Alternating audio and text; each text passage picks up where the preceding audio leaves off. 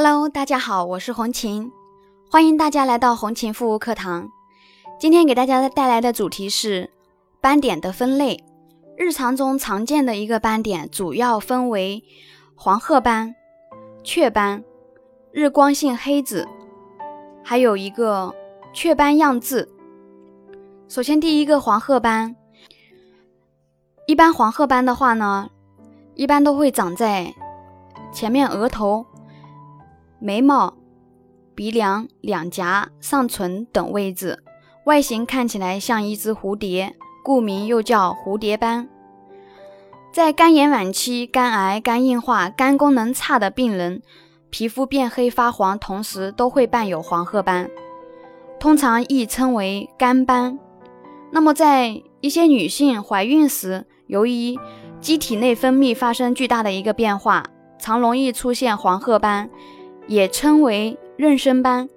是一种常见的一个色素沉着性疾病。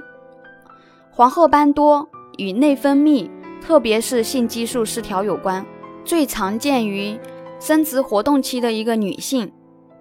那么黄褐斑的一个成因，它的一个形成原因错综复杂，目前对其定义的确定尚不统一，男性、女性均可发生。究其生成原因，主要是体内性激素所致。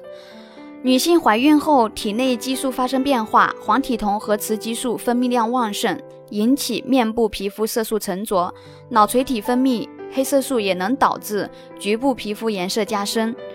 青春期的一个少女的垂体、子宫、卵巢等分泌器官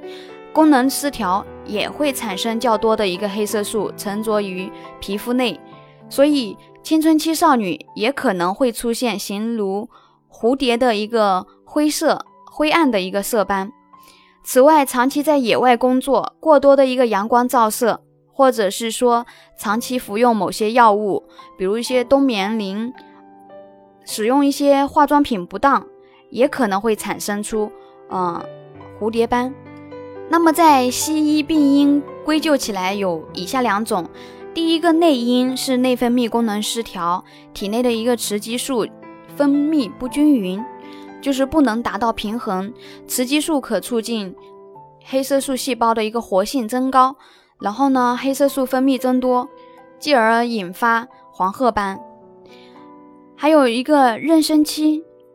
由于妊娠期体内的一个雌激素。啊，因孕胎儿的时候需要出现一个不平衡，一般情况下不足以导致出现黄褐斑，但是如果超出了该范围，就会使黑色素细胞一个活性增高，黑色素沉着于比较敏感的一个皮肤位置，导致黄褐斑产生。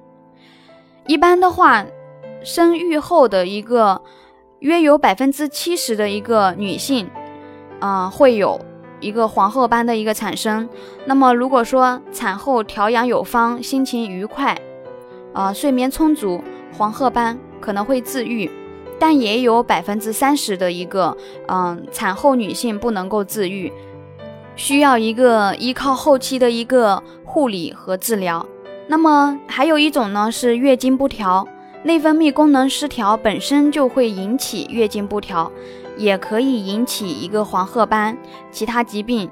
或者引起月经不调，如肿瘤啊、血液病呀、妇科疾病等等，也可能会引起黄褐斑，成为发病过程中的一个因果关系。那么在这个过程当中，黄褐斑和月经不调也可以成为并列关系。那么除此之外，身体内部一些疾病在面部皮肤的一种表现，比如说。呃，生殖器官疾病所致，月经失调、痛经、子宫附件慢性疾病，啊，卵巢囊肿等一些生殖器官的一个疾病，都可同时会伴有一个面部的黄褐斑或者内分泌。那么第二个是雀斑，雀斑是一种好发于面部的一个点状褐色斑点，早在儿童时期就开始，啊，一般在。四五岁的时候就会开始形成，一般的人主要在成年后才会慢慢的长出来，通常也是女性比较多。这种斑也非常影响美观。雀斑的一个形成，第一点有一个遗传因素，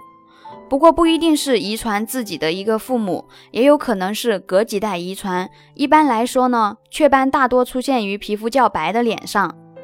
还有就是经常暴晒于阳光下，阳光中的紫外线一方面刺激皮下的一个色素细胞活动频繁，制造出大量的黑色素；另一方面呢，损伤皮肤细胞一个正常的新陈代谢功能，令黑色素无法顺利的一个排出，而残留在皮肤上。甚至沉积在真皮中，所以过度的日晒会加重加深雀斑。一般到了冬天呢，雀斑又会逐渐变淡。那么雀斑的一个特点，第一个呢是针尖至米粒大小的一个棕色小斑点，它的一个形状颜色如雀卵，故名雀斑。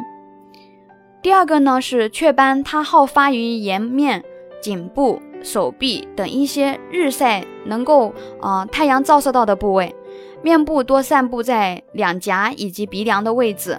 第三个呢，雀斑的数量多少不定，各个斑点之间互不融合，一般幼年的时候就有，女性多于男性，常伴有家族史，没有其他的一些症状。那么雀斑的一个形成率达到百分之十八点七。女性居多，通常在五岁的时候出现皮损，青春期后会颜色加深加重。皮损常发在暴露部位，就是特别是面部，尤其鼻子和脸颊最为常见。甚至也有一些可以，就是呃，有一些会在手背呀、啊颈部、肩部、背部，啊背部上方的一个一些部位，啊也会有。表现为浅褐色或者是深褐色的点状色素沉着斑，圆形啊，或者是不规则形，边界清楚，直径的话一般在两厘米左右，表面光滑，孤立而不融合。其色素斑点的一个数目、大小、颜色取决于吸收日光的一个量以及个体对日光的一个耐受性。夏季雀斑的数目多，形体大且为深褐色。冬季则减轻，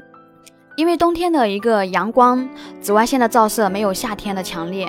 那么有斑点方面的一个问题，肌肤都可以联系加我的微信幺三七幺二八六八四六零。第三个呢是日光性黑子，是光老化的一个比较常见的表现。这种色素斑看上去呢。虽然类类似于雀斑，但是和雀斑还是不一样的。日光性黑子的脸看上去更像是一个比较脏的脸，同时皮肤可能伴随有其他问题，比如皮肤松弛、非常干燥等等。光老化呢，是指光促使皮肤过早的出现老化性改变。光老化最早在三十岁以前就出现。可能首先表现出来的是色素异常和紊乱，比如面部开始出现一些点状或不规则的一个呃褐色的色素斑，类似于雀斑。那么部分人的这种色素斑会融合比较大的一个褐色斑，也有人出现老年斑或者色素减退斑的一个改变。那么之后呢，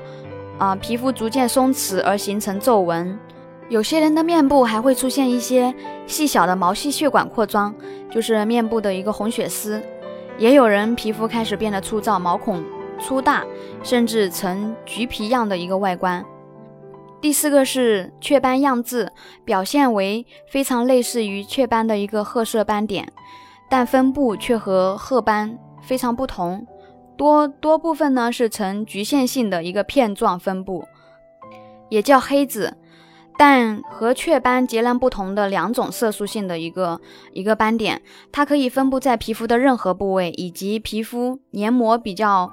交界处的一个，或者是眼结核膜，表现为褐色或者是黑褐色的一个斑点，有的会略微，呃，有一点凸起，就是高起呈圆形，一般约为针尖或者芝麻大小。斑点的一个表面有轻微的一个脱屑。嗯，一个现象，但其细致的皮肤纹理没有任何变化，色素沉着均匀一致，边缘逐渐变淡而接近于正常的皮肤颜色。黑子呢多发于幼年，但是一直到成年均可以逐渐增多，亦有突然的就是弥散性的一个大量出现，也有经过多年后逐渐减少。而消失的。那么黑子和雀斑的一个不同之处在于，黑子比较雀斑颜色较深，分布亦比较稀疏和分散，日晒后颜色不加深，数目也不会增多。而雀斑和日晒的关系呢极为密切，其分布仅限于日晒部位，且夏天由于日晒，雀斑数目会增多，颜色加深，损害变大；而冬季相反，数目减少，颜色变淡。那么要彻底治疗的话呢，需要。通过外科切除，而雀斑的话，虽然和遗传有关，但是与日晒关系密切。只要是做好防晒，减少日光照射，使用防晒隔离，则会减少雀斑的发生。好啦，今天的分享就到这里，感谢大家的收听，我们下次再。